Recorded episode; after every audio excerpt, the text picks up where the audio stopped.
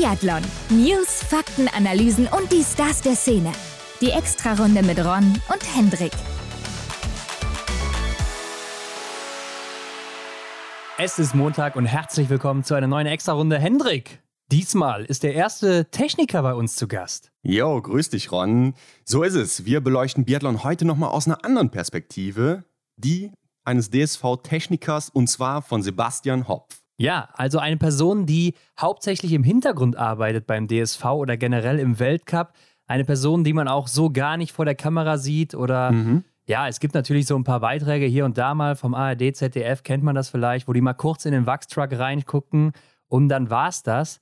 Aber diese Leute, was die da für eine Arbeit vollbringen, das ist ja essentiell und super wichtig für die Biathleten und Biathletinnen.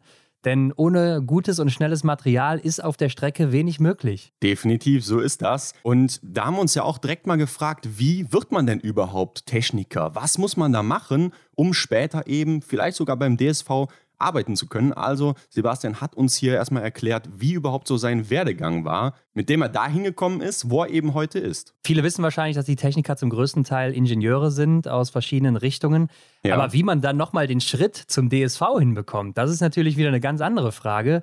Also das wird ja sicherlich auch nicht irgendwo eine Stellenausschreibe sein, sondern ja, wie das eben abläuft, das hat Sebastian uns verraten. Und er hat uns in dem Zusammenhang natürlich auch verraten, was sind denn genau seine Aufgaben an so einem Arbeitstag von ihm? Beziehungsweise generell, wie sind die Aufgaben auch im Team aufgeteilt? Denn er ist ja nicht alleine da unterwegs. Mhm. Das Team besteht ja aus sechs Wachsern.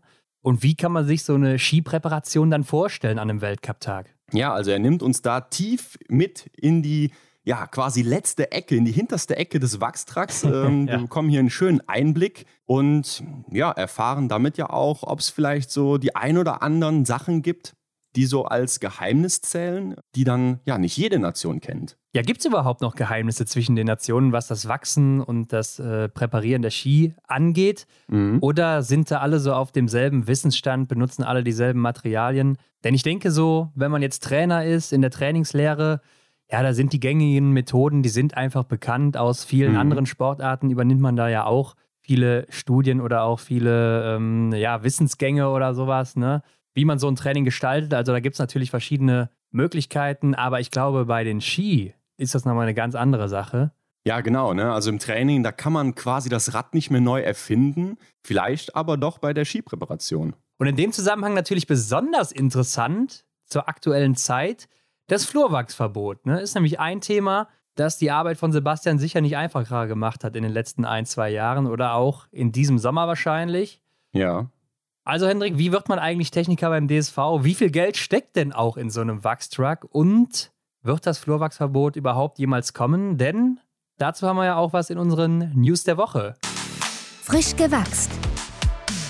Wahnsinnsüberleitung, Ron. Ähm, ich glaube, das war eine der besten bislang. Ja, Zufall, Zufall, glaube ich. Du sagst es. Also das Flurwachsverbot kommt jetzt doch nicht. Vorerst zumindest nicht. Ne? Also mal wieder verschoben. In der kommenden Saison wird es noch nicht so weit sein. Das Gerät ist weiterhin nicht einsatzfähig, beziehungsweise man kann es doch ziemlich leicht austricksen. Ja. Und deshalb ist einfach das Risiko, dass die eine oder andere Nation das eventuell ausnutzen würde, zu groß und deshalb wird es weiter aufgeschoben. Mhm. Aber zu unserem Glück, als wir das Interview aufgenommen haben, war die Meldung schon raus. Das heißt, wir konnten Sebastian dazu auch mal genauer befragen, was ist da eigentlich los mit dem Gerät, was passiert da und äh, wie eben schon angedeutet, wird es überhaupt jemals kommen, dieses Flurwachsverbot? Ich glaube, das wird interessant gleich im Gespräch mit Sebastian. Ja, und er macht ja auch nochmal deutlich, was überhaupt diese Wachse so besonders macht. Ne? Keine Angst, es wird keine Chemieunterrichtsstunde hier, aber ähm, ich fand es äußerst interessant, wollte ich hier an der Stelle nochmal anmerken. Ähm, ja, passt eigentlich perfekt. Man könnte meinen, wir hätten es so geplant, aber war definitiv nicht so. Nee, also reiner Zufall wie meine Überleitung eben. Und damit gehen wir doch direkt mal weiter. Das Martin Foucault Nordic Festival hatte weitere Teilnehmer bzw. Teilnehmerinnen vorgestellt, beziehungsweise mhm. Ich weiß nicht, warum ich hier Plural benutze, denn eigentlich sind es nur jeweils eine Person. Ingrid Landmark-Tandrevold und Antonin Gigonard, also ein weiterer Franzose ja. und dann eben eine Norwegerin. Äh, ich glaube, das hat viel Überredungskunst gekostet, denn, wie wir ja schon wissen, die Norweger und Norwegerinnen dann im Höhentrainingslager. Ja, ich hatte ja schon so im Gefühl, dass Martha aus Bereusland nicht alleine aus Norwegen anreisen wird hat sich jetzt demnach bestätigt und ich denke, mit Ingrid Landmark-Tannrevold ist sie doch auch eine gute Teamkollegin, die dann da das Starterfeld nochmal aufmischt. Ja, müssen wir, glaube ich, nicht drüber reden. Ähm, bei Antona Gigonard konnte man unter dem Instagram-Post lesen, dass er wohl zuerst nicht vorgesehen war, aber dann, so wie Aha. wir das auch ein bisschen vermutet hatten, gibt es wohl Schwierigkeiten, da an Athleten und Athletinnen zu kommen zu dem Zeitpunkt. Und mhm. äh, deshalb ist er jetzt wohl auch wieder dabei. Also er hier nur die zweite Wahl. Ja, genau. Hat wohl auch im letzten Jahr davon profitiert, dass äh, Emilien Jacquelin nicht dabei war, weil er ja verletzt mhm. war. Also anscheinend auch wieder so ein bisschen der Nutznießer der Situation gerade. Ja, ich weiß nicht genau, wie ich mit der Situation umgehen würde, wenn ich nur zweite Wahl wäre und dann plötzlich doch gefragt wäre. Aber letztendlich lässt man sich das, glaube ich, nicht nehmen. Ja, die Stimmung ist schon richtig gut. Ne? Also wer das mal gesehen hat im letzten Jahr oder so, ähm, da sind so viele Leute am Start und die Stimmung echt wie in Annecy Le Grand Bonnant beim Weltcup auch richtig gut. Also ich bin mal gespannt. Aber Hendrik, das nächste Event, was ja vor der Tür steht, das wird die Sommer-WM sein. Das ist in dieser Woche schon. Ne? Am Donnerstag ja. geht's los, beziehungsweise für die Senioren dann erst am Freitag. Und wir wollen euch hier natürlich heute auch vorbereiten auf das Event. Vielleicht gehen wir erstmal mit dem Zeitplan hier los, Hendrik. Am Donnerstag, also dem 25. August, da geht's los mit den Juniorenrennen.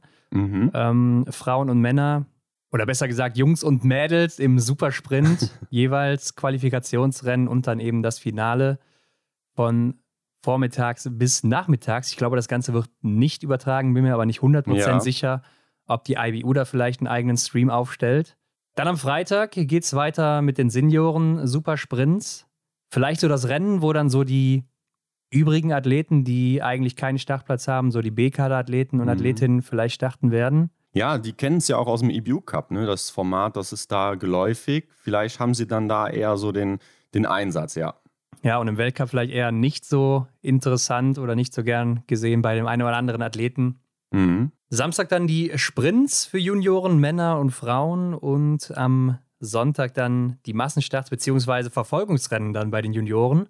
Also man sieht schon, hier ist einiges geboten und für Deutschland dabei, Hendrik. Ja, es sind auch einige, ne? Acht Damen und acht Herren. Und ich glaube, da wird dem Zuschauer, der Zuschauerin vor Ort oder auch am Fernsehen dann gut was geboten, ne? Mit Dinis Hermann, Janina Hettich, Franziska Hildebrand, Vanessa Hinz, Hanna Kewinger, Vanessa Vogt, Anna Weidel und Marion Wiesensater. Also, das ist das Damenfeld der Deutschen. Ja, da muss man ja wirklich sagen, was direkt auffällt, Hendrik, es fehlt ein großer Name, nämlich Franziska Preuß. Ja. Ähm, aber hat sie uns ja schon mehr oder weniger gesagt, dass sie wahrscheinlich noch nicht fit sein wird zu diesem Zeitpunkt und mhm. deshalb hier auch verzichtet und das tut sie eben auch. Aber ansonsten gut besetzt, aber vielleicht sieht man auch dann hier an der Stelle schon, wer hat denn gerade so die Nase vorn im Training. Man weiß es nicht. Vielleicht ist auch die eine oder andere dabei, weil eben eine andere Athletin krank ist oder kränkelt, ja. wie auch immer. Ähm, also hier jetzt so Hanna Kebinger und Marion Wiesensater mit dabei, die im B-Kader unterwegs sind. Beziehungsweise Marion Wiesensater hat ja diesen Förderkader-Status momentan. Ja, könnte sein, dass sie da jetzt im Laufe der Vorbereitung schon mal oben angeklopft hat, äh, dass sie auch noch da ist. Würde zumindest nur Sinn machen, dass die dann eben auch hier starten. Ja, und bei den Männern eigentlich gar keine Überraschung. Ne? Da sind die 8 A-Kader-Athleten dabei. Die werden sich dann wahrscheinlich auch irgendwie auf die Supersprints und Sprints, Massenstarts verteilen. Äh, die Top ja. 15 sind ja schon, also die Top 15 des Weltcups der letzten Saison, die sind ja schon für den Massenstart gesetzt bei Männern und Frauen. Mhm. Und der Rest wird dann eben aufgefüllt mit den vorherigen Rennen aus der WM hier. Und dadurch sind natürlich Benedikt Doll, Roman Rees, Johannes Kühn direkt dabei am Sonntag, genauso wie Denise Herrmann ja. und Vanessa Vogt natürlich auch. Aber Henrik, gerade in dem Moment, wo ich sie ausspreche, sehe ich auch, dass Roman Rees ja nur 16. war im äh, Gesamtweltcup. Ja, nur, ne? In Anführungsstrichen. Ja. Reicht dann halt nicht für die Top 15. Äh, ist aber die auch die Frage, wenn jetzt da Leute fehlen, wie die Norweger zum Beispiel aus den Top 10 oder so, wird dann aufgefüllt mit denen, ah, ja. die dahinter kommen. Dann wäre Roman ja. natürlich der Erste, der dabei wäre. Mhm. Kann ich jetzt nicht sagen an der Stelle. Auf jeden Fall das deutsche Feld gut besetzt und wir wissen ja, die Österreicherinnen und Österreicher sind am Start, die Italienerinnen und Italiener. Das Team aus Tschechien wird dabei sein ähm, und viele, viele andere Nationen. Also das wird schon ein gutes Event und die Schweden und Schwedinnen darf man ja auch nicht vergessen. Ja, genau. Lassen wir uns mal überraschen, was da so auf uns zukommt. Ich glaube, das müssen wir ja auch, so hatte ich zumindest den Eindruck, was die TV-Übertragung angeht, oder? Ja, mir ist auch noch nicht so ganz klar, was, wo und wann läuft. Also ich habe mhm. zumindest schon mal gesehen, Freitag und Sonntag, da wird sogar das ZDF übertragen. Dann gibt es aber die Rennen im Fernsehen teilweise als Zusammenfassung dann später, genau. aber im Stream wohl auch live, also online in der Mediathek. Mhm. Und Samstag wird die ARD übertragen, dann die Sprints eben. Ähm, da wird es dann auch wieder die Streams natürlich geben online, aber wohl auch die ganze Übertragung im TV zu sehen sein. Und mit von der Partie anscheinend auch Christian Dexne. Grüße an der Stelle nochmal und äh, Erik Lesser, ne? Ja, also volle Besetzung. Ähm, wir machen hier dann scheinbar keinen Unterschied, ob das jetzt im Winter oder im Sommer ist. Äh, und auch das ZDF, ne, habe ich zumindest in meiner App gesehen, in meiner ähm, TV-App, dass da scheinbar auch die Herren aus dem Winter dann da ihren Platz wieder vertreten. Sven Fischer, glaube ich, ist am Start. Ja, habe ich auch gesehen, und, genau. Ähm, ja, also von daher gewohntes Bild. Ja, und ich denke mal, weil es ja ein IBU-Event ist, wird es auch wieder den IBU-Stream geben. Könnte Stimmt, ich mir zumindest ja. vorstellen. Also wäre komisch, wenn nicht. Aber da habe ich Stand jetzt, wo wir das hier aufnehmen, auch noch keine Infos zu gefunden. Mhm. Werden wir aber natürlich nochmal alles auf Instagram bringen, damit ihr auch nichts verpasst hier.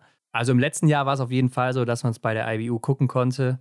Genau, auf der Seite Eurovision, ne, wo man ja auch dann schon die Europameisterschaft immer verfolgen konnte. Aber genau, wie du sagst, Infos folgen dann auf jeden Fall auf Instagram. Und Hendrik, wo wir gerade eben auch bei den Schweden und Schwedinnen waren, da gab es ja am letzten Wochenende, Freitag, Samstag, Sonntag, auch die schwedischen Meisterschaften. Am Freitag gab es da ein Langlauf-Event, wie das auch im letzten Jahr war. Samstags dann eine Kurzdistanz, also verkürzter Einzel auf Rollerski. Ja. Und am Sonntag dann Sprint für Herren und Damen.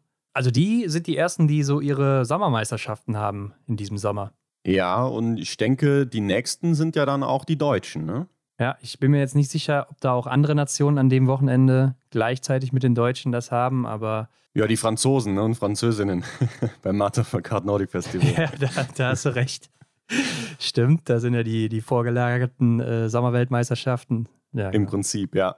Weltmeisterschaften schon mal nicht, Hendrik, aber gut, ich bin anscheinend von der Rolle und ich würde sagen, Hendrik, damit lass uns doch auch mal in das Gespräch mit dem Sebastian springen. Ja, machen wir und wir wünschen wie immer viel Spaß dabei. Genau, viel Spaß. Auf die Runde. Heute bei uns zu Gast Sebastian Hopf. Willkommen bei uns. Freuen uns, dass du hier bist. Hallo, ich freue mich auch, hier mitmachen zu dürfen. Hi Sebastian.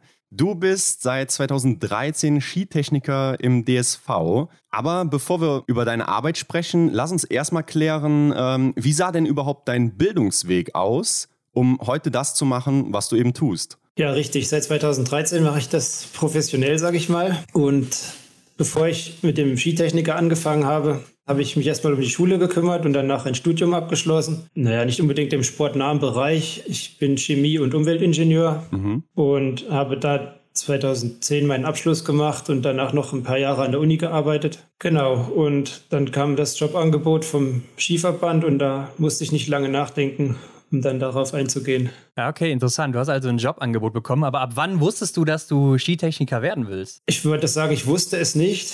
Es war wirklich so, dieses Angebot kam und dann habe ich ein bisschen drüber nachgedacht und ich habe während meiner Zeit des Studiums selber viele Wettkämpfe bestritten und habe mich da um mein mhm. Material gekümmert und hatte dadurch auch schon eine gewisse Erfahrung und ein großes Interesse daran.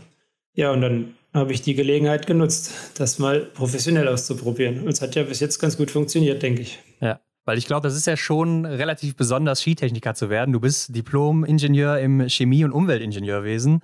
Also da stehen ja sicher auch komplett andere Türen offen, ne? Ja, ist richtig.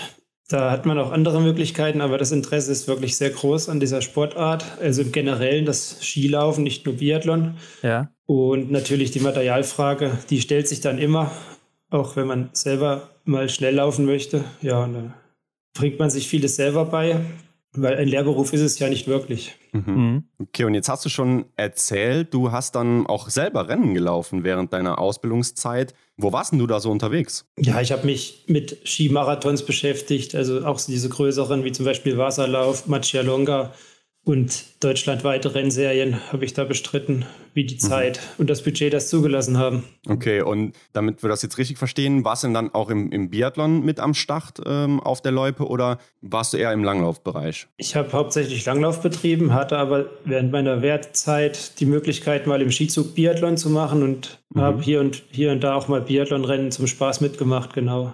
Okay, dann, dann ist ja auch eigentlich klar, warum du heute dann beim Biathlon bist im DSV.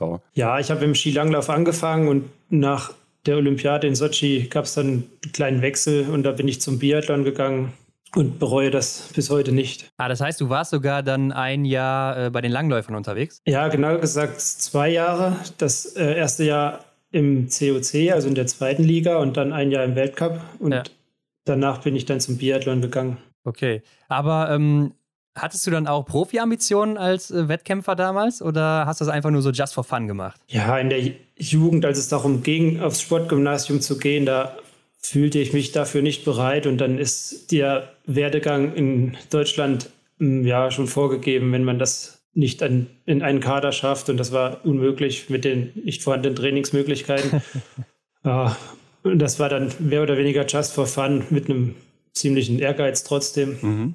Ja, interessant. Ähm, aber wir wollen natürlich von dir wissen, Sebastian, was du überhaupt so als Techniker machst. Man kann es sich vielleicht so ein bisschen vorstellen, aber ich glaube, es ist doch noch sehr abstrakt. Erzähl doch einfach mal, wie sieht bei dir denn so ein Weltcup-Tag aus? Ja, der startet in der Regel recht früh.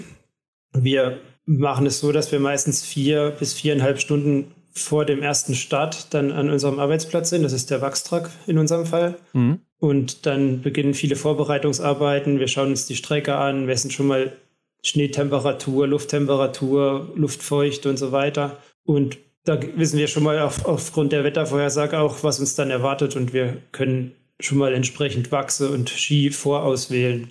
Ja, das ist nämlich der nächste Punkt. Jeder Sportler hat einen ziemlich großen Skibestand von ungefähr 25 bis 30 Paar Ski, mhm. die für verschiedenste Wetterbedingungen und Schneearten äh, vorbereitet sind.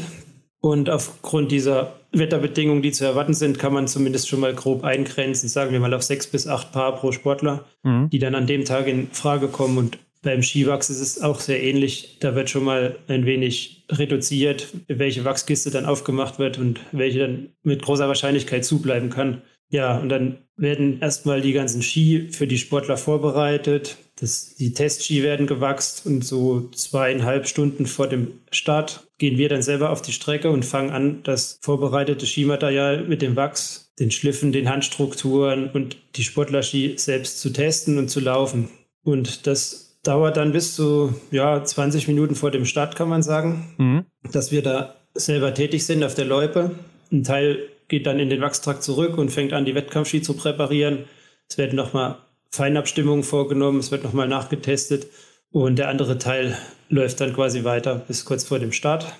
Dann werden die Wettkampfski fertig präpariert, mhm. werden zum Start gebracht und das ist der erste Moment, wo die Sportler dann auch ihre Ski an den Füßen haben. Wir haben mittlerweile ein System, dass die Sportler die Ski nur im Wettkampf laufen und an den Trainingstagen testen. Wenn wir am Wettkampftag selbst tätig sind, dann versuchen wir die Sportler möglichst rauszuhalten, dass die sich wirklich auf den Wettkampf konzentrieren können. Während des Wettkampfs sind wir dann aufgeteilt. Einige gehen mit an die Strecke, verpflegen, geben Zwischenzeiten und helfen den Trainern. Und die anderen bereiten schon wieder für den nächsten Wettkampf die Ski vor, beziehungsweise bereiten die Ski nach, die nicht mehr gebraucht werden an dem Tag. Ja, und nach dem Wettkampf wird dann zusammen noch die restliche Arbeit verrichtet, die noch getan werden muss, bis dann irgendwann Feierabend ist.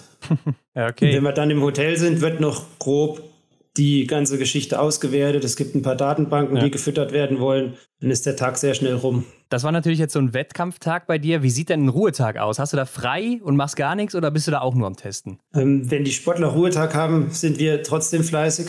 Ja. Wir haben wenige Ruhetage, weil es muss vor dem ersten Wettkampf, gerade wenn es Richtung Höhepunkt geht, sind es doch mehrere Tage, wo schon fleißig getestet wird. Und da sind die Tagesabläufe ähnlich. Es ist manchmal deutlich mehr zu tun und manchmal auch entspannter. Also das variiert auch stark, je nachdem, wie lange man schon an einem Ort ist und wie sich die Wetterbedingungen verändern. Mhm, okay, ja, nehmen wir mal an, ihr seid da jetzt fleißig am Testen. Ähm, wann weißt du denn dann, dass der Ski, den du jetzt gerade ausgesucht hast, gut läuft? Das sieht man dann erst im Wettkampf man hat sicher ein Gefühl, dass der Wettkampfski, den man gerade dran hat, sich gut anfühlt an dem Tag und sich in allen Streckenbereichen wirklich auch gut laufen lässt. Mhm. Also man sollte nicht nur auf eine Momentaufnahme bauen, sondern auch mal den Ski auf der gesamten Strecke anschauen, weil die Bedingungen sich auch sehr ändern können.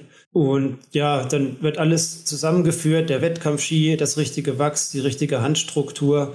Und dann sieht man erst im Wettkampf anhand der Laufzeiten, kann man schon mal grob abschätzen, ob das heute was ist oder ob wir daneben gelegen haben.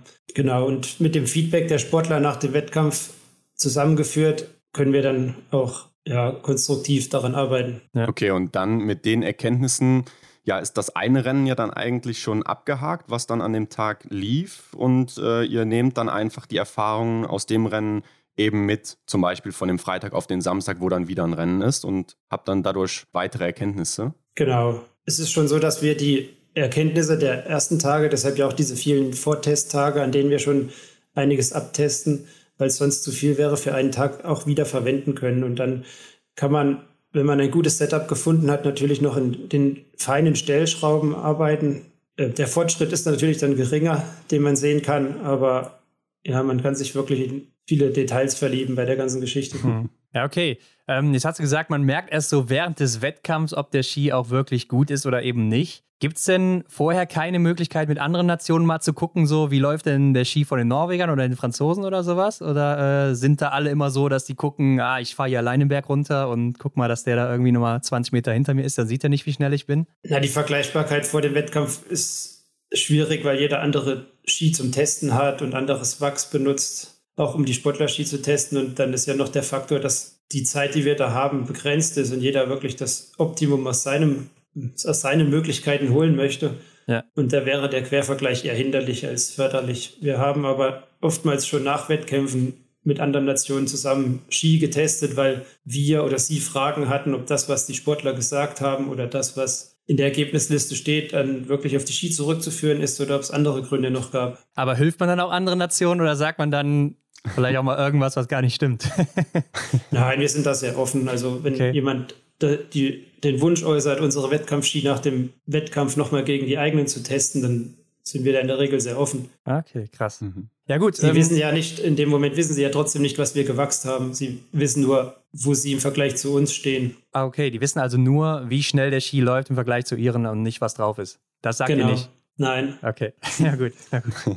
ähm, aber gibt es denn irgendwelche Hilfsmittel für eure Arbeit? Also du hast eben gesagt, ihr müsst so Temperaturen messen und so weiter. Was benutzt ihr so, wenn ihr da loslegt? Ja, das sind handelsübliche Thermometer. Ah, okay. Die steckt man in den Schnee oder misst damit die Lufttemperatur und dann haben wir noch die Möglichkeit, die Luftfeuchte zu messen, die Schneefeuchte. Es gibt auch noch andere Dinge, die wir über die Jahre ausprobiert haben, aber zielführend und schnell messbar ist an sich nur, sind an sich nur diese vier Parameter, auf die wir uns verlassen. Und dann haben wir natürlich unsere Datenbanken, die wir über die Jahre gefüttert haben, mhm. wo wir dann auch mal reinschauen können, wenn wir jetzt äh, minus 15 Grad, spezielle, sehr trockene Bedingungen, was man nicht so oft hat, dann kann man sich da auch noch mal Hilfe holen. Okay, und du hast jetzt die vier Parameter angesprochen, die dann eben ja gemessen werden können. Wie würdest du die denn ja, skalieren bzw. einordnen, so quasi die Top 4, also 1 bis 4. Was ist das Wichtigste und worauf kannst du vielleicht auch gar nicht äh, verzichten? Ja, ich würde mal sagen, wichtiger ist, sind die Eigenschaften des Schnees. Die würde ich jetzt mal, wenn ich mich entscheiden müsste, äh, wählen und die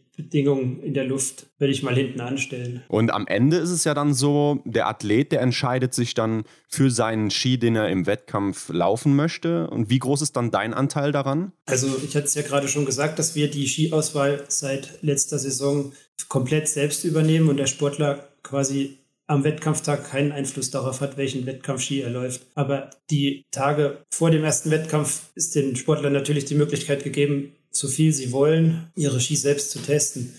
Und da wird natürlich auch stark auf die Sportler gehört, wenn die sagen, diesen Ski kann ich bei dieser besonders festen Strecke nicht laufen oder der ist mir zu instabil, dann kommt denn am Wettkampftag nicht mehr mit ins äh, Testprogramm hinein. Das bedeutet aber ja auch für euch dann höhere Verantwortung, oder? Ja, das stimmt. Man betreut ja als Techniker meistens Sportler individuell während des Wettkampfs und hat dann auch so ein Gefühl dafür, was dem Sportler bei welchen Bedingungen wichtig ist und wo man vielleicht ein paar Abstriche machen kann, wenn es notwendig wäre. Okay, gut, dass du es sagst, individuell, denn ihr seid ja ein Team aus mehreren Technikern. Du bist ja nicht alleine da nur unterwegs. Wie viele gibt es da momentan bei euch? Wir sind in der Regel fünf bis sechs Techniker, die den Wettkampf betreuen, die ganze Saison über. Mit weniger wird es schwierig, das ganze Thema umzusetzen. Und wir müssen auch auf die, Sport, äh, die Trainer und alle drumherum, die Ski laufen können und Zeit haben, äh, bauen, dass die uns beim Skitesten helfen. Nur so können wir wirklich auch alles abtesten, was wir gerne machen wollen. Und wer hat da welche Aufgabe bei euch im Team, beziehungsweise was ist auch deine Aufgabe? Arbeiten erstmal für Männer und Frauen zusammen, alle. Mhm. Es gibt dann, je nachdem, was für ein Wettkampf ist, unterschiedliche Aufgabenverteilung. Es gibt dann drei Techniker, die die Männer betreuen und drei sind dann übrig für die anderen Aufgaben, wie zum Beispiel das Testen des Wachsskis und der Handstrukturen. Und ja, beim Wachs sind es meistens verschiedene Testsätze, die da getestet werden müssen. Und beim Damenrennen tauscht das quasi. Dann haben die drei, die im Männerwettkampf die das Wachs getestet haben und die Strukturen, dann die Sportler-Ski an den Füßen und die anderen drei hm. laufen die Wachsski. Dann ist es noch so aufgeteilt, dass einige mehr Aufgaben im Wachstrag haben zur Präparation der Ski und andere mehr laufen. Meine spezielle Aufgabe an den Wettkampftagen ist es, drei Damen zu betreuen, wenn ein Damenwettkampf ist. Ja. Und weitere Aufgaben ähm, beim Skitesten dann bis kurz vor dem Wettkampf und beim Männerwettkampf bin ich dann für allgemeine Sachen zuständig. Also das heißt, das wechselt dann auch immer oder ist das dann immer gleich für dich? Im Großen und Ganzen sind die Abläufe immer dieselben. Es wechselt natürlich immer ein bisschen mit dem Wettkampfformat, wie lang die Skier auch getestet werden müssen und wie viel Zeit man hat für jeden einzelnen Sportler. Okay, okay. Wie funktioniert dann so eine äh, Skipräparation? Also geht der Ski eines Athleten dann ja einmal komplett durch den Wachstrakt durch und jeder hat da mal die Hand dran oder ähm, du sprachst eben von der individuellen Betreuung. Nimmst du dir zum Beispiel ähm, dann von vorne bis hinten den Ski von Denis Hermann, sage ich jetzt mal, vor? Hey, wie du es gerade beschrieben hast, so ein Wettkampfski, wenn der dann ausgesucht ist, geht er in den Wachstrag und wird quasi von jedem einmal irgendwo ein Arbeitsschritt durchgeführt, mhm. sodass das Produkt, was am Ende herauskommt, wirklich eine Gemeinschaftsarbeit ist und alle ihren Anteil daran haben. Also man kann jetzt nicht sagen, diese Sportlerin oder dieser Sportler hatte heute einen besonders guten Ski, weil der Techniker den Ski entsprechend vorbereitet hat. Also wenn es funktioniert oder wenn es versagt, ist immer das gesamte Team verantwortlich. Okay. Und dann trifft hier wahrscheinlich dann auch nicht so der ähm, Spruch zu, dass viele Köche den Brei verderben, weil dann habt ihr ja scheinbar auch viele verschiedene Fachleute für die unterschiedlichen Bereiche, oder? Ja, genau so ist das. Wir, jeder hat seinen Detailbereich, in dem er sich besonders gut auskennt und den er dann natürlich auch unabhängig seine Aufgaben vor dem Wettkampf zur Skipräparation für den Wettkampf dann noch machen sollte. Mhm. Weil es wäre jetzt albern, das jedes Mal zu wechseln, dass jemand, der vorher noch nie ein Ski mit einem Flur gepulvert hat, das dann zu machen. Weil das ist doch auch ein bisschen mit Erfahrung und die Verarbeitung der Produkte ist auch sehr entscheidend. Das ist nicht nur das Wachs auszuwählen, sondern auch, wie man es dann verarbeitet. Und da braucht man schon ein wenig Erfahrung. Ja gut, was macht ihr denn, wenn mal einer krank ist von euch Sechsen da? Ja, das ähm, ist so, dass alles, was im Truck gemacht wird, meistens von zwei Leuten getan werden kann. Mhm. Okay. Manche Dinge auch von dreien. Ja, wir hatten jetzt letztes Jahr im letzten Trimester das Glück, das mal auszuprobieren, wie es ist, wenn nur zwei Leute im Wachstruck sind und alle Stimmt. anderen wegen ja. Corona mal zu Hause bleiben müssen. Mhm. Und dann wird es schon sehr spannend. Ja, da äh, sind dann auch, glaube ich, der ähm, Mannschaftsarzt war mit dabei und so, der hat dann auch mitgetestet und so weiter, ne? Genau, alle, die halbwegs laufen konnten, waren dann in der vorderster Front dabei. Ja, sehr gut. Aber was würdest du sagen, ist so dein Steckenpferd, wo du sagst, da kenne ich mich am besten aus? Ja, die Skiauswahl für die Sportler ist mhm. für mich eine wichtige Aufgabe und ich bin Teil des Handstrukturteams. Also wir suchen, ich suche mit dem Kollegen, der da mit dabei ist, dann die Handstrukturen aus und ja, das sind so die Bereiche, wo ich mich gut auskenne, wenn es um die Wettkampfpräparation geht. Ja, erklär mal gerade, was heißt Handstruktur. Äh, wir holen mal ein bisschen weiter aus. Der mhm. Langlaufski an sich, der hat eine Grundprägung, einen sogenannten Schliff. Das muss man sich vorstellen, ja. wie bei einem Autoreifen. Für unterschiedliche Bedingungen gibt es unterschiedlich tiefe, unterschiedlich verschnittene Geometrien, die dazu führen, dass mehr oder weniger Wasser unter dem Ski gebildet wird, auf dem der Skier letztendlich gleitet. Ja. Diese Schliffe haben in unserem Fall einen recht weiten Einsatzbereich und dann gibt es die Handstrukturen und mit denen kann man dann nochmal auf die Bedingungen etwas genauer eingehen. Das sind Metallwalzen und die haben wiederum eine Geometrie aufgeprägt und mit dieser Geometrie, diese Walze drückt man mit einem gewissen Druck auf den Ski und rollt darüber und da wird auf diesen Schliff nochmal eine Geometrie aufgebracht. Also es ist quasi ein temporärer Schliff, den man wieder wegnehmen kann vom Ski. Okay. Diese Handstruktur wird für jeden Wettkampf auch speziell ausgesucht. Und welche Kriterien sind denn äh, ausschlaggebend für die Wahl des Skis? Ja, wie gesagt, erstmal die Temperatur vom Schnee und die Feuchte. Das beeinflusst in erster Linie, welchen Schliff man wählen sollte oder in welchem Schliffbereich, kalt, universell oder nass, man sich dann aufhält. Dann gibt es noch die Thematik der unterschiedlichen Skibelege die für, ja, jede Firma hat da ihre eigenen Belege, die von sehr kalten Bedingungen bis sehr nassen Bedingungen speziell noch abgemischt sind. Und dann ist mitentscheidend natürlich die Bauweise des Skis. Mhm. Ist der Ski von der Spannung, das heißt, wenn man draufsteht, wie ja. sehr federt er nach? Äh, ist der da eher weich? Ist der eher hart? So ein bisschen wie so ein Bogen, oder? Teilweise. Genau, ja. genau. Und wie verhält sich das an der Spitze des Skis? Ist die sehr steif oder lässt sie sich leicht aufbiegen?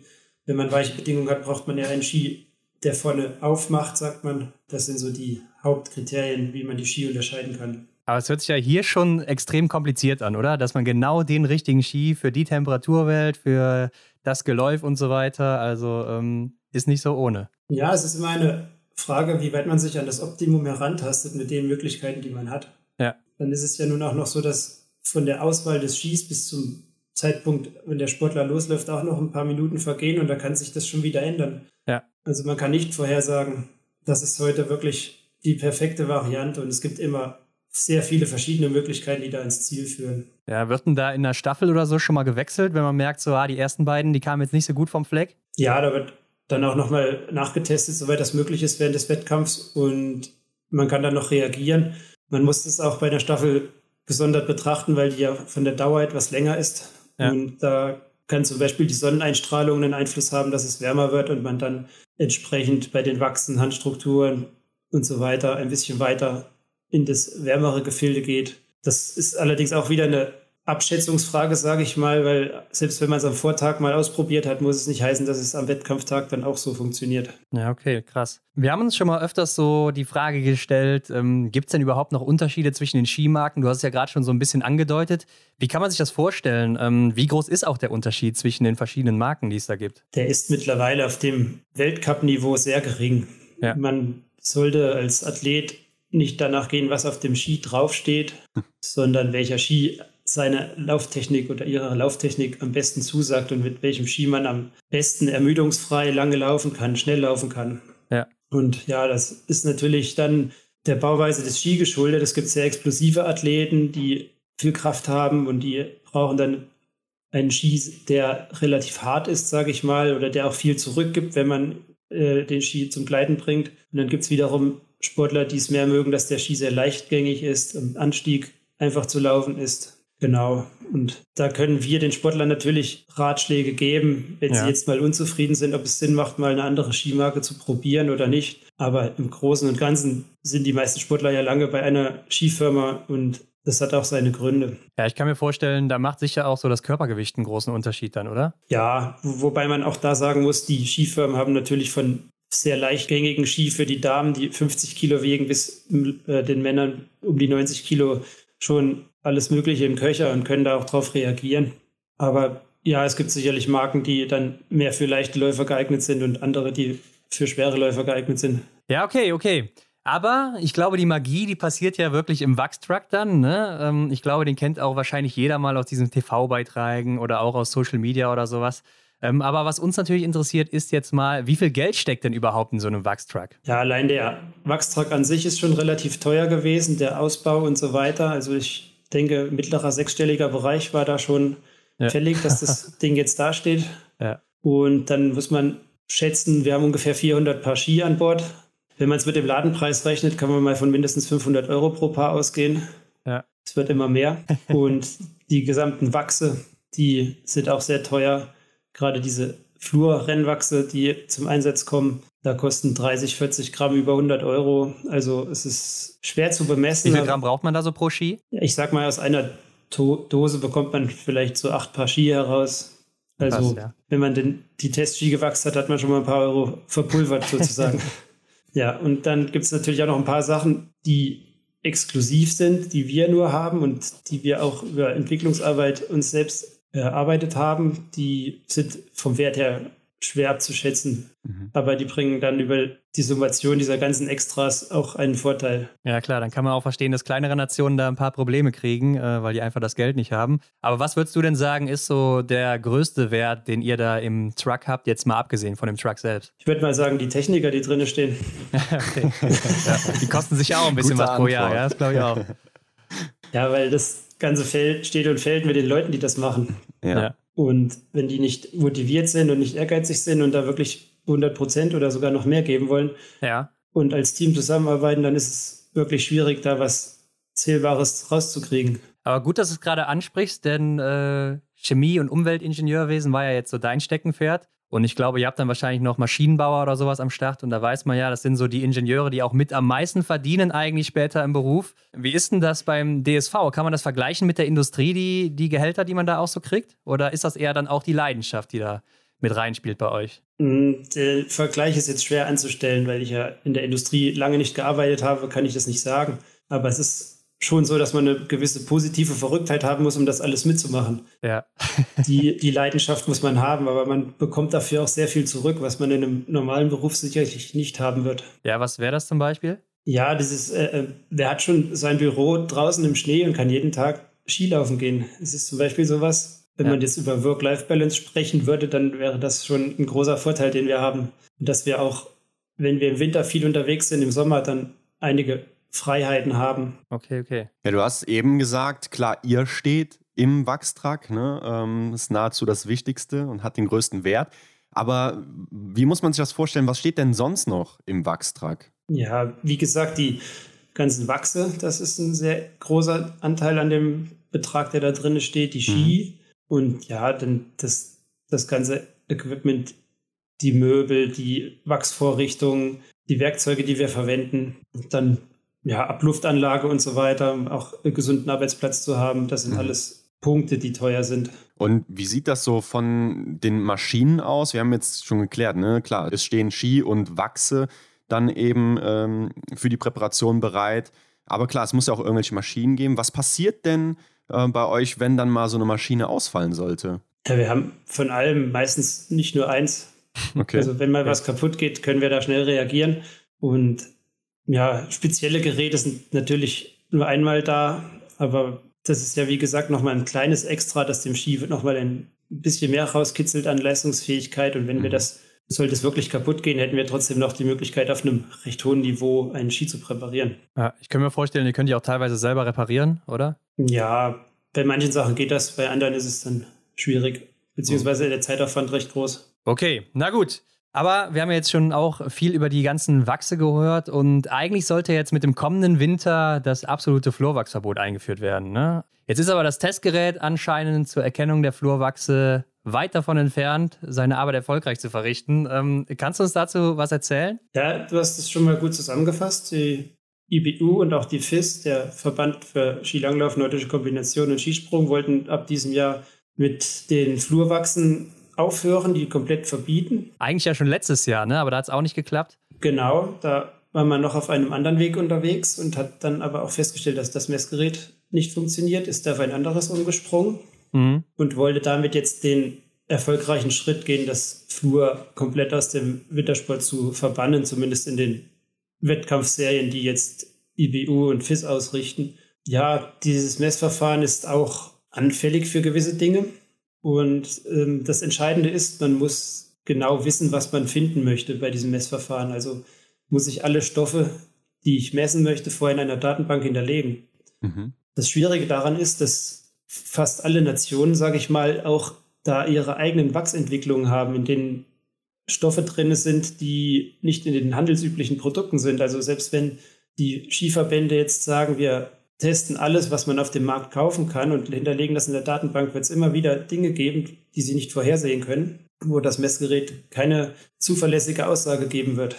Ja, und das ist das Hauptthema, warum das momentan noch nicht funktioniert. Mhm. Okay. Und wie siehst du da so die Zukunft für das Messgerät? Wird das irgendwann mal funktionieren oder sieht das eher schlecht aus? Also ich sehe es eher kritisch, weil das Messverfahren, wie gesagt, auf einer Datenbank beruht und sich ja im Wachsbereich auch immer wieder neue Sachen entwickeln, neue Stoffe ausprobiert werden und neue Abmischungen. Und ich denke, auf dem Weg, auf dem man da jetzt ist, wird es sehr schwierig, da faire Bedingungen für alle zu schaffen. Also das heißt ja dann auf lange Sicht, das wird wahrscheinlich niemals kommen? Ich denke, auf diese Art und Weise, wenn man da weitermacht, ist meine persönliche Meinung, wird es noch sehr lange dauern oder es wird sehr unfair. Hm.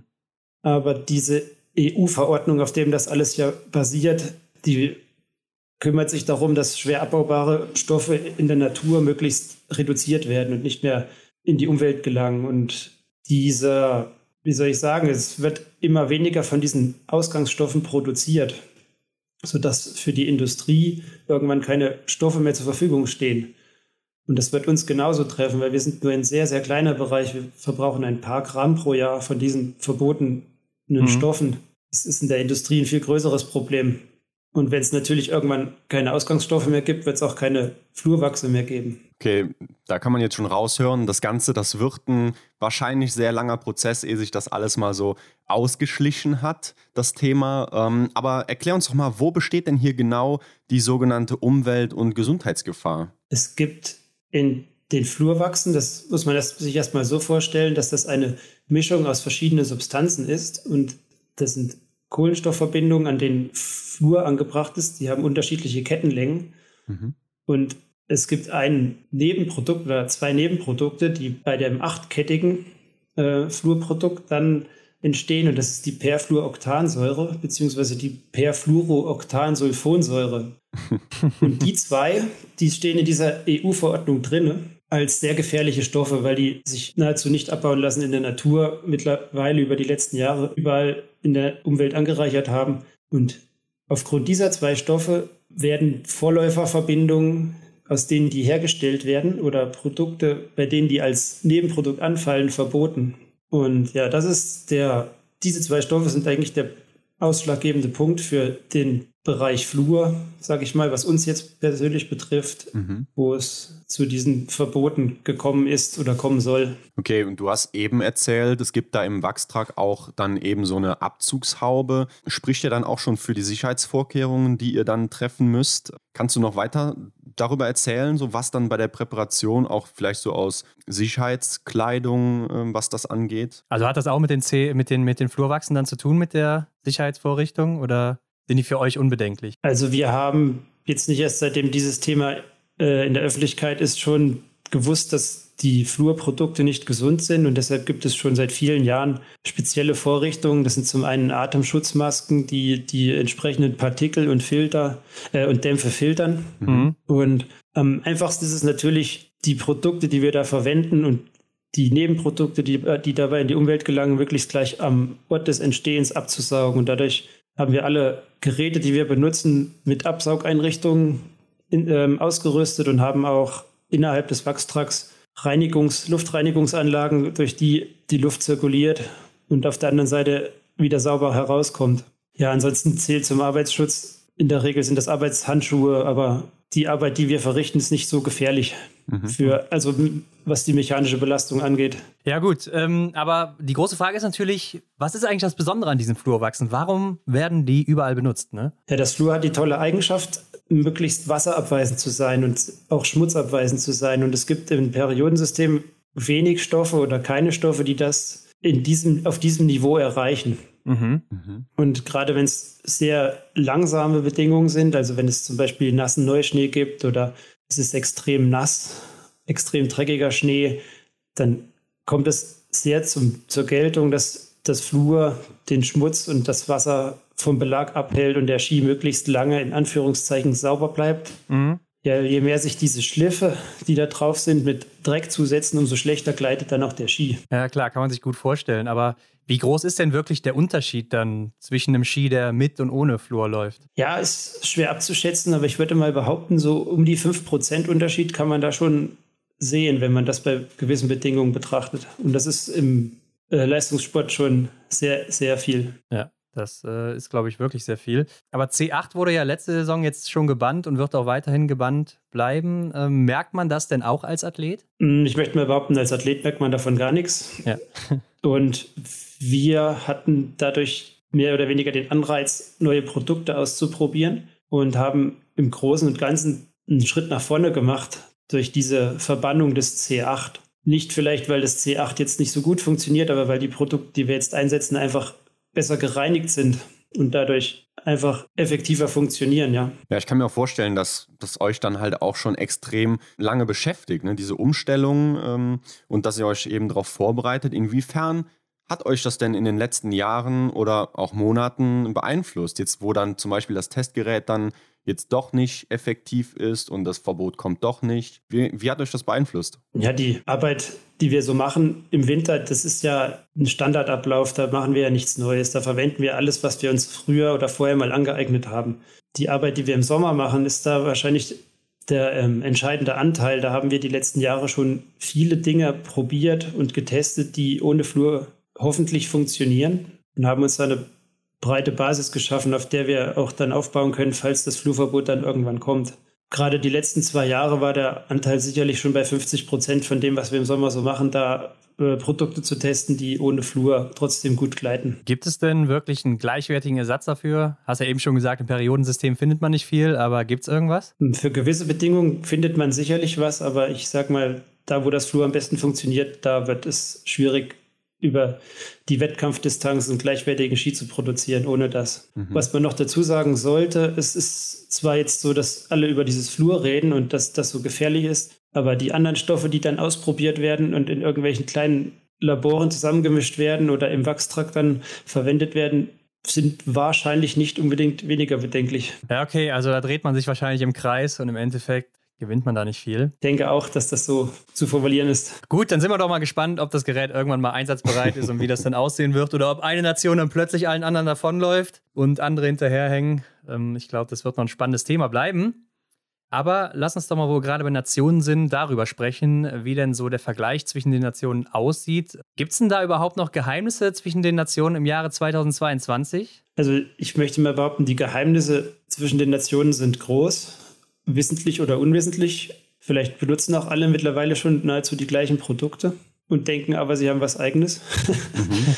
Schwer zu sagen, weil darüber tauscht man sich nun wenig aus. Ja. Ich kann nur über den Deutschen Skiverband sprechen, dass wir auch wirklich die letzten Jahre viele Dinge exklusiv erarbeitet haben, von denen wir hoffen, dass wir sie zumindest für eine gewisse Zeit nur für uns haben mhm. und die uns dann kleine Vorteile bringen. Okay, das heißt, äh, wenn dann ein Kamerateam vorbeikommt oder auch vorbeikam in der Vergangenheit, dann wurde auch nicht alles gezeigt. Genau. Also es gibt ja Dinge, die sind dann doch ein bisschen geheim. Ich erinnere mich jetzt gerade zum Beispiel mal an äh, die letzte Saison in Peking. Wenn es richtig kalt war, da hattet ihr ja einen besonders guten Ski, oder? Das war doch mit Sicherheit auch dann so ein Geheimnis. Hm, da muss ich ehrlich gesagt zugeben, das war gar nicht so schwer.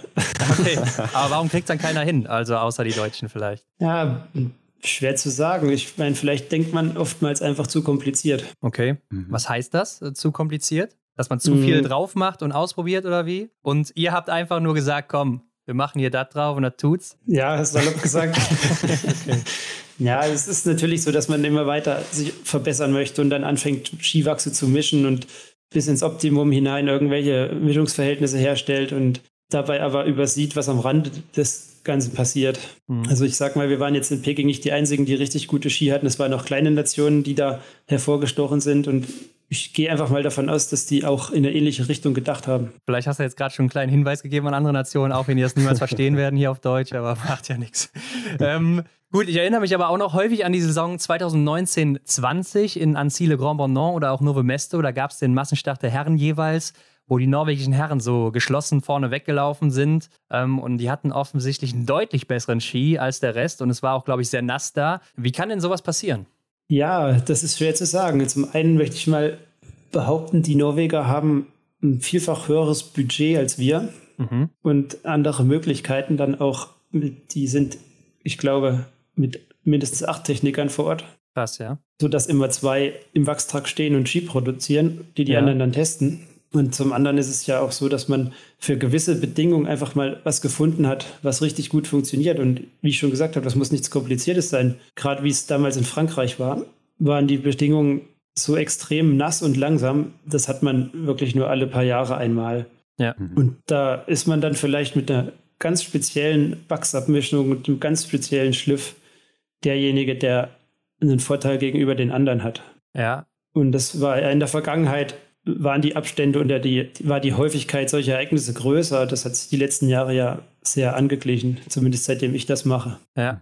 Aber ihr fragt euch ja auch sicherlich dann nach dem Rennen, was haben die da jetzt drauf gehabt? Was haben die da gemacht? Weiß man das dann oder grübelt ihr da immer noch drüber nach? Nein, das wird man wahrscheinlich niemals erfahren. Es werden dann natürlich immer irgendwelche Hinweise gegeben, dann kommen die Skifirmen und sagen, ja, die sind heute das und das Produkt von uns gelaufen oder ja, klar. ob man das jetzt glauben darf oder mhm, nicht und ja. ob alle Norweger diesen Schliff oder diesen Ski gelaufen sind oder nur einer. der dann gewonnen hat, ja. Ja, ich fand es halt auffällig, man saß so, glaube ich, die ersten zwei, drei Runden waren sie sehr überlegen und nachher hat sich das so ein bisschen angeglichen. So es Ja, genau. Aus. Also das war sehr offensichtlich, gerade in Frankreich, äh, ja, in Frankreich, genau. Ja, eben.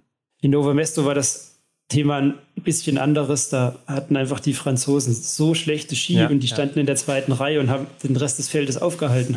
Ja, ja ich weiß also, noch, Martin Foucault gar nicht vom Fleck gekommen damals, ja. äh, hat da hm. vielleicht den Gesamtweltcup verloren so.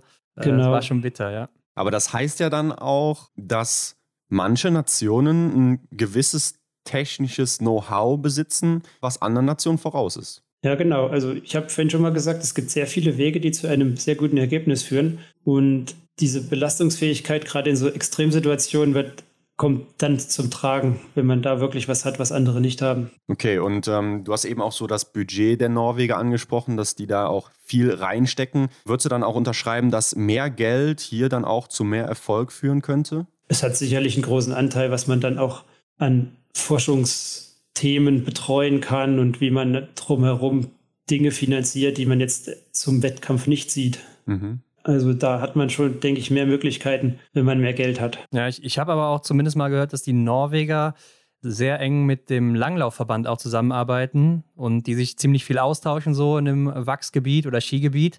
Ähm, ist das in Deutschland auch so? Ja, die Norweger haben da ein, ja, eine Zusammenarbeit, das nennt sich Olympiatoppen, wo die sich zusammen um die Entwicklung von neuen Produkten und so weiter kümmern. Das hat bisher oft funktioniert, das ist aber auch schon ein paar Mal schiefgegangen, ja. weil das ist eine Stelle, die außerhalb der Verbände arbeitet. Bei uns im Skiverband ist es so, dass wir ein Technologiezentrum in Oberhof haben, mhm. wo auch die laufenden Disziplinen, also nordische Kombination, Skilanglauf und Biathlon eng zusammenarbeiten und da ein Erfahrungsaustausch, Wissensaustausch stattfindet.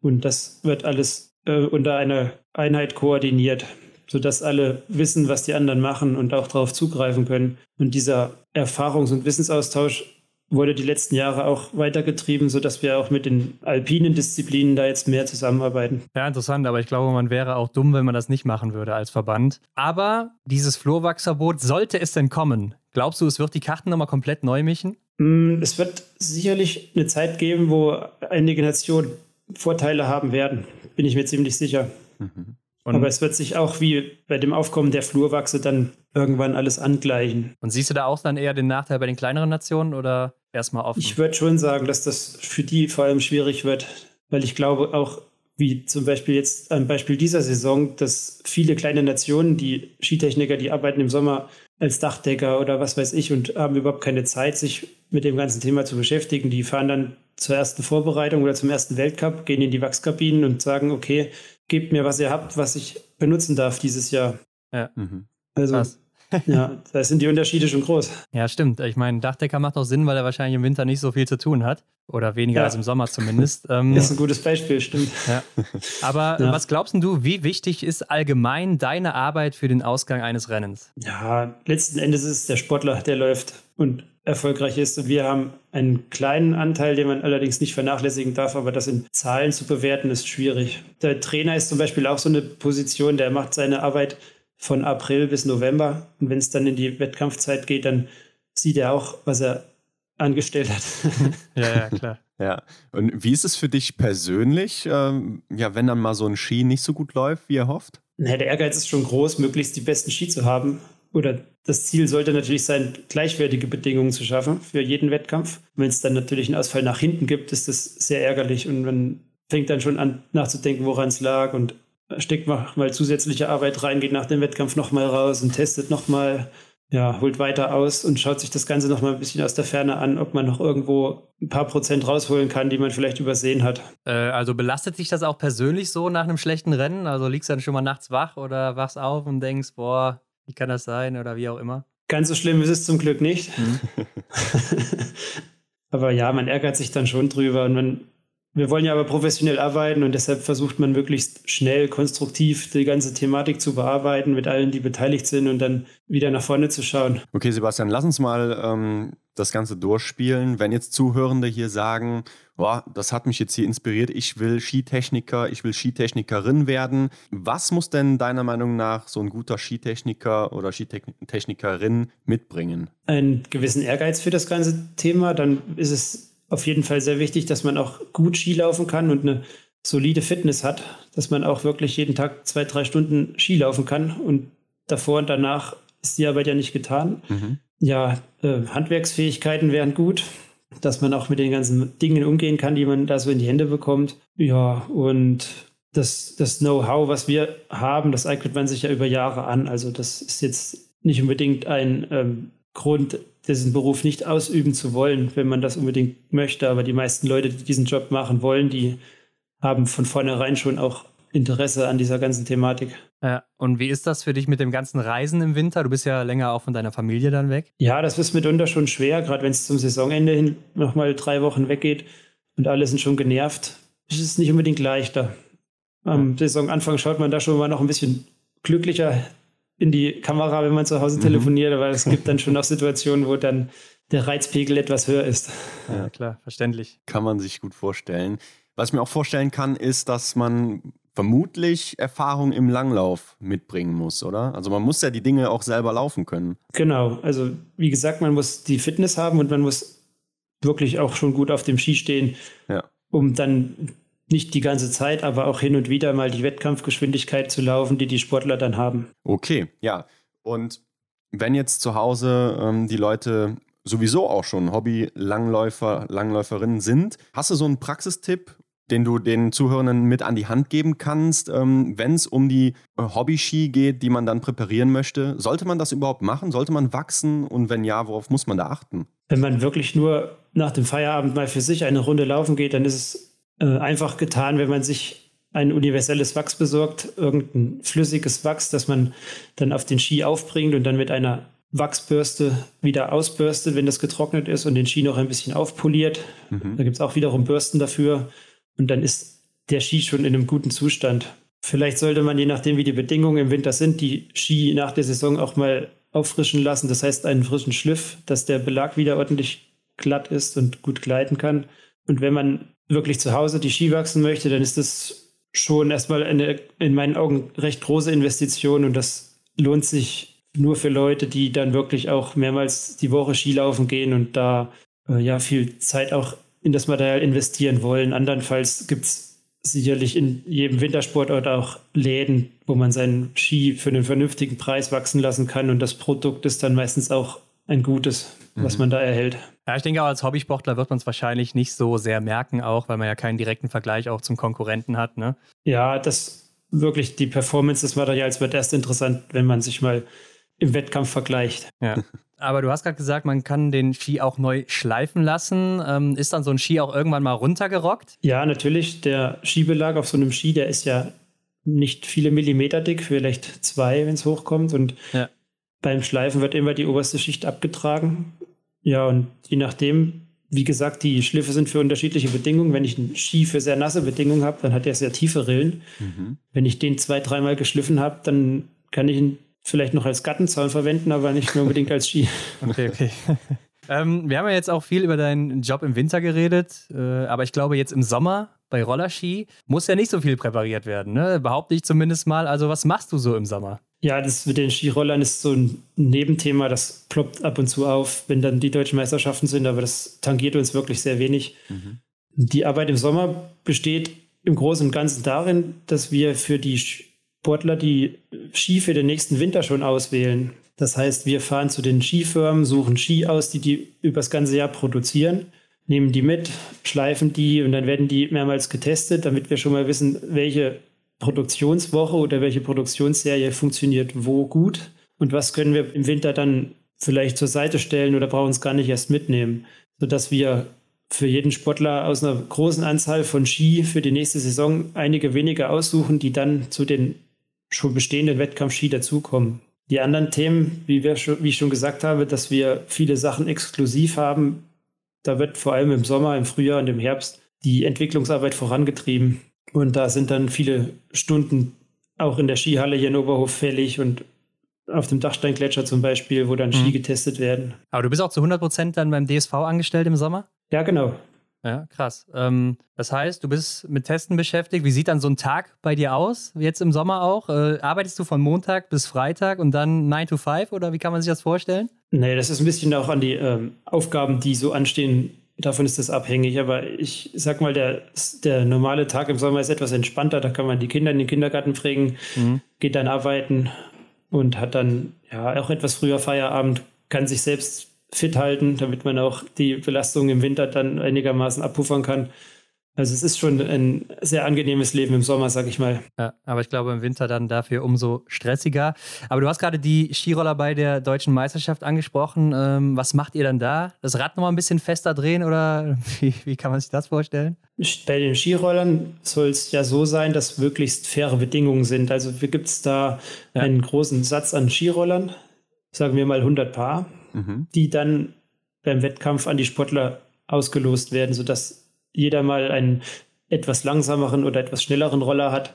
Wobei das alles auch in einem sehr engen Bereich ist. Also das wird jetzt nicht wettkampfentscheidend sein. Jemand, der gewinnt, der wird das auch mit einem Roller tun, der vielleicht einen kleinen Nachteil in der Geschwindigkeit hat. Ja, und wir sind da für da, das alles zu organisieren, die Skiroller zu dem Wettkampf zu bringen, die Verlosung, dann natürlich die Wartung davor, danach, wenn der Sportler die Skiroller probiert hat und sagt, der läuft nach rechts, könnt ihr da mal was nachstellen, dann sind das solche Dinge, die wir da machen. Und man findet jetzt im September dann auch erstmal wieder zu den Sportlern, weil so oft sieht man die im Sommer nicht und da kann man schon mal wieder über alles sprechen, was im Winter so ansteht. Ja, und ich glaube, bei den Sommerwettkämpfen, da gibt es dann immer einen Hersteller, der alle Skiroller stellt, ne? Für alle Athleten dann. Damit das gleich genau. ist oder ungefähr gleich, ja. Das ist dann immer ein, eine Serie an Skirollern von einem Hersteller, die mhm. möglichst nacheinander produziert wurden. Okay, okay. Mhm. Ja, und wenn man jetzt so drüber nachdenkt, könnte man ja fast vermuten, du hast im Sommer ein bisschen mehr Freizeit als offensichtlich im Winter. Was geht dann so bei dir ab? Wie verbringst du deine Freizeit am liebsten? Ich fahre sehr gern Rad. Das ist so die Beschäftigung, die ich alleine gerne unternehme, aber die meiste Zeit geht natürlich mit der Familie drauf, weil man ja Klar. auch im Winter viel weg ist und das muss man dann nochmal nachholen. Stehst du denn auch selber noch viel auf Ski oder auf Skirollern auch privat? Skirollern mache ich fast gar nicht mehr, weil ich ja auch im Sommer oft in der Skihalle bin und da Ski laufe. Ja. Und das Genusslanglaufen, ja, das findet im Winter ab und zu statt, aber meistens ist es dann irgendwo mit Arbeit verbunden. Ja klar, hat dann nicht mehr so viel mit Freizeit zu tun, kann ich mir vorstellen. Genau, würde ich zwar auch gerne öfter machen, aber man ist ja dann nach so einem Wettkampftag auch mal müde. Ja, also du machst auch selber keine Wettkämpfe mehr, wie das früher der Fall war? Sehr selten. Also im Winter geht es nicht zeitlich und wenn man dann mal im Sommer einen Laufwettkampf macht oder sowas, ja, aber das ist sehr selten geworden. Ja gut, dann haben wir zum Abschluss noch unsere Rubrik Schnellfeuer. Genau, Schnellfeuer, so heißt sie. Das sind Fragen und Aufgaben, die du kurz und knackig beantworten kannst mit einem Satz, mit einem Wort vielleicht sogar auch schon. Und Frage 1 lautet: Hast du ein Ritual vor jedem Rennen? Nein. Welcher ist denn dein Lieblingsort von allen, die du bisher besucht hast? Antholz. Welche ist deine Lieblingsdisziplin? Sprint. Hast du zwar nicht so viel mit zu tun, aber stehend oder liegend schießen? Liegend. Was ist für dich das Coolste am Biathlon? Die Spannung. Und was ist für dich das Schlimmste am Biathlon, beziehungsweise eher gesagt auch an deinem Job, was dich manchmal so nervt? Die Musik im Stadion, die da gespielt wird. ja, das äh, die Antwort hatten wir, glaube ich, noch nie. Sehr gute Antwort. Welcher war denn bislang dein schönster Moment im Biathlon? Oh, das ist schwer zu sagen. Da gab es einige.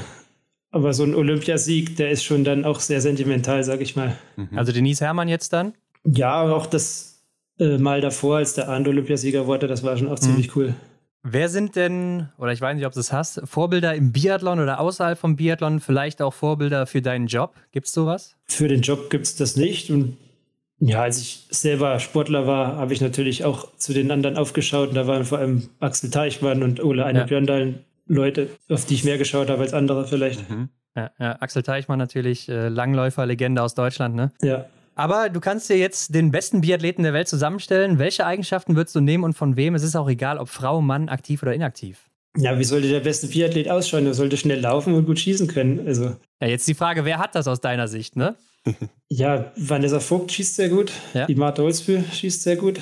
Mhm. Und beim Laufen ist die Martha auch eine, die man davon erzählen muss, Elvira Oeberg, Anna Oeberg und bei den Männern natürlich die Bö-Brüder. Ist schon viel gemischt, muss ich sagen, mittlerweile. ja, und natürlich der Canton, der ist auch ja denke ich, ein sehr kompletter Biathlet im Moment. Ja, auf jeden Fall. Das stimmt, ja. Und abschließend wollen wir wissen, was würdest du auf eine Plakatwand schreiben in einer großen Stadt, wo es jeder lesen kann und es soll keine Werbung sein? Property of Flanders. Okay, was bedeutet das für dich? Ein Witz aus einer Simpsons-Serie, dass ah, Homer ja. Simpson da ja viele Dinge von seinem Nachbarn als Dauerleihgabe einfach behält.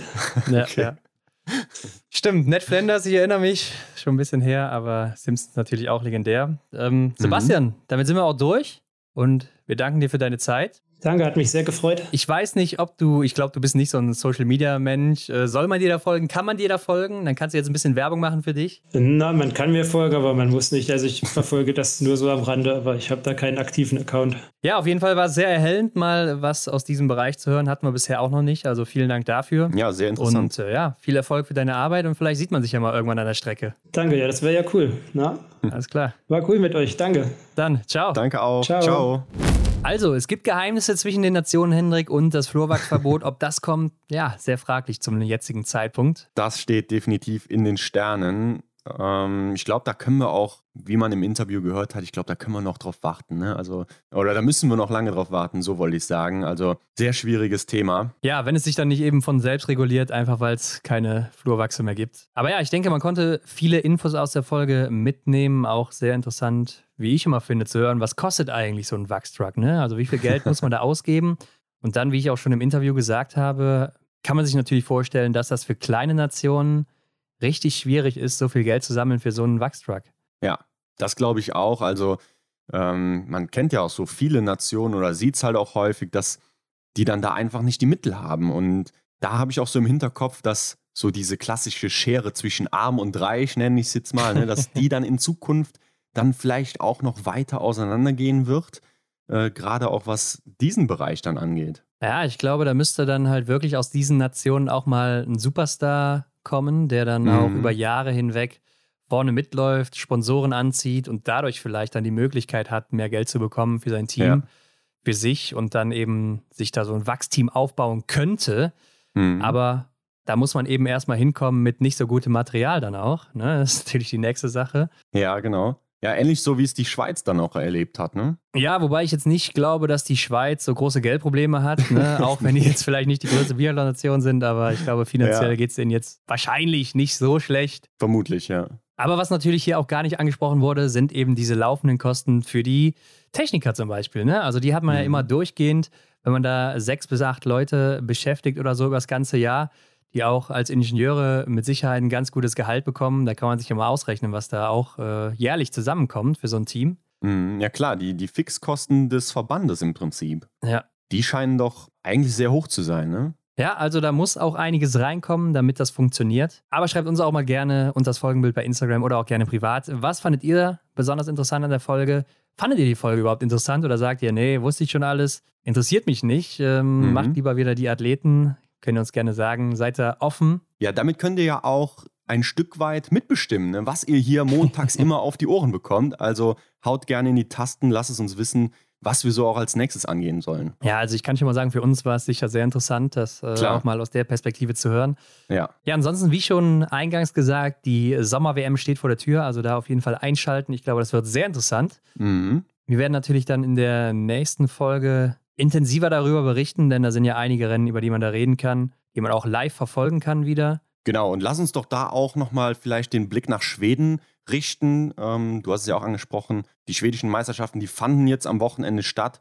Schauen wir uns dann nächste Woche auch mal genauer an. Ja, und vor allen Dingen dann auch, äh, wer war denn in der einen Woche in Schweden gut und eine Woche später bei den Sommerweltmeisterschaften, wo sie ja auch starten, vielleicht ja. nicht mehr so gut oder vielleicht sogar auch oben dabei. Also kann man da Parallelen sehen oder wie schnell wendet sich das Blatt hier im Sommer? Mhm. Ansonsten natürlich alle Hinweise zu uns findet ihr wie immer in den Show Notes und dann bleibt mir nur noch zu sagen, abonniert uns doch gerne bei Spotify, iTunes oder wo auch immer ihr das hört. Bewertet uns auch gerne mit fünf Sternen. Das geht natürlich jetzt auch bei Spotify, ne, Hendrik? Ja, genau. Da ist so ein kleiner Stern. Da klickt ihr mal drauf und vergebt dann fünf Sterne für unseren Content, für uns beide. Und dann sagen wir Dankeschön. Genau. Vielen Dank vom ganzen Herzen. Teilt das überall mit all euren Freunden, all euren Biathlon-Freunden. Wir sind in der nächsten Woche wieder zurück und äh, ach ja, Hendrik, die Auflösung, ne? Ähm, wir werden ja nicht bei der Sommer-WM in Ruhpolding sein. Ja, stimmt. Viele haben uns gefragt, seid ihr da? Können man euch treffen? Da muss man leider sagen, nee. Also wir hatten zumindest lange überlegt, ne? Und waren auch kurz davor, aber irgendwie sind da aufgrund der Rechte, die man da eben vor Ort hat, beziehungsweise in unserem Fall nicht hat, die Möglichkeiten mhm. sehr begrenzt, was man da machen könnte. Und der Mehrwert, den wir euch bieten könnten, wäre sehr gering. Deshalb haben wir uns überlegt, dass wir von zu Hause aus doch deutlich besser arbeiten könnten. Ja, so ein internationales Event hat schon Vorteile, aber aus unseren Augen dann vielleicht auch ein paar Nachteile. Ja, wäre natürlich interessant gewesen, die Athleten und Athletinnen mal oder nochmal zu sehen, ne? Auf jeden Fall, ja. Aber die nächste Möglichkeit, die kommt ja bestimmt. Auf jeden Fall. Und äh, bis dahin, macht's gut. Wir sehen uns in der nächsten Woche oder hören uns in der nächsten Woche wieder. Ciao. Bis dann. Ciao. Das war die Extra-Runde mit Ron und Hendrik für diese Woche. Neue Folgen gibt es jeden Montag, überall, wo es Podcasts gibt.